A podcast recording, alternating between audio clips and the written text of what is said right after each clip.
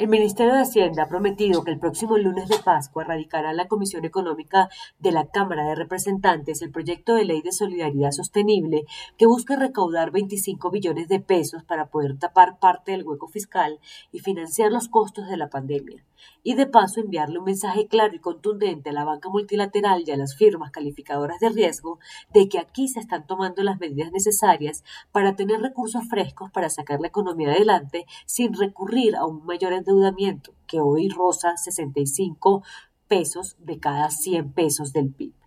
El gobierno en pleno ha hecho un buen ejercicio de socialización de la nueva reforma tributaria con empresarios, gremios, medios de comunicación y por supuesto con los congresistas. El resultado de estas reuniones ha sido agridulce, pues todos son conscientes de la necesidad de recaudar, pero pocos están comprometidos a fondo para ir más allá de la tributación actual, culpando a la crisis económica la recesión de la falta de dinero. El tema que brilla por su ausencia en la exposición de motivos de la cartera de Economía es la evasión y el control de la elusión tributaria, sobre lo cual no hay mucho en el proyecto de ley a la luz de lo comentado por el Ministerio. El documento final de la Comisión de Expertos Internacionales no ahonda en la evasión como uno de los pilares fuente de nuevos recursos. Solo se enfoca en el desorden tributario, la pequeña base tributaria y la obsolescencia en el cruce de bases de datos, entre otros lunares. La última cifra de evasión que se tiene a la mano no es tan vieja. Data de otra comisión de expertos que habla de 3% del PIB, una cifra cercana a los 300 billones de pesos, aunque hay estudios que estiman que el monto podría ascender a 350 billones de pesos si las autoridades de impuestos son estrictas en el cumplimiento de las normas. Otro estudio del Fondo Monetario Internacional dice que solo la tasa de evasión del IVA estaría alrededor del 40% del total que se recauda, 14 billones de pesos. Datos oficiales dicen que está alrededor del 23% del recaudo total de este impuesto.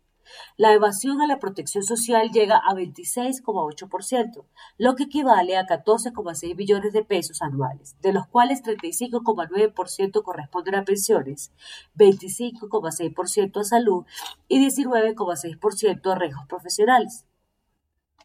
La tasa de evasión promedio en el impuesto de renta de las personas jurídicas para el periodo 2007-2012 se ubicó en 39%, es decir, anualmente se pierden 15 billones de pesos.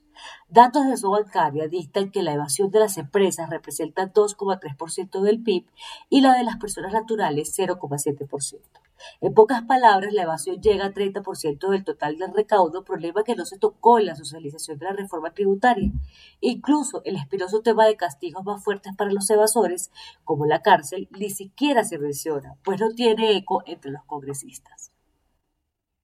Avances como la facturación electrónica impulsada por este gobierno son fuentes inagotables contra la evasión, pero chocan con la cultura de echa la ley, echa la trampa, y aún así resistencia al cruce de bases de datos entre los comerciantes, los prestadores de servicio y la autoridad tributaria. La masificación de la factura electrónica y los cruces de datos pueden aumentar el recaudo, entre 1 y 2 puntos del PIB. Todo queda a la espera de cuál es el verdadero articulado de la nueva tributaria y ojalá incluya algo contra la evasión para no caerle a los mismos de siempre con más impuestos.